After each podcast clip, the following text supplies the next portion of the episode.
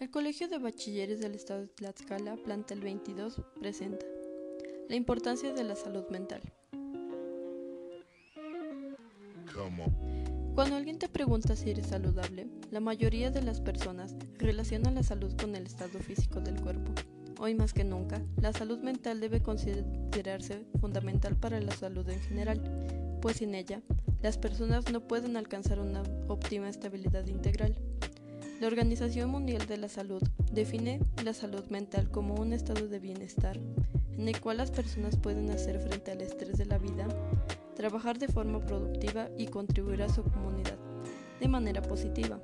Por lo mismo, la salud mental y el bienestar social deben considerarse como ámbitos fundamentales del ser humano. Parte de la esencia humana es nuestra capacidad de pensar, manifestar nuestros sentimientos e interactuar con otras personas.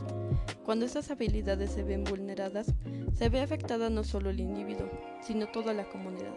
Así, el fomento, protección y recuperación de la salud mental son vitales para el pleno desarrollo de las personas las comunidades y las sociedades.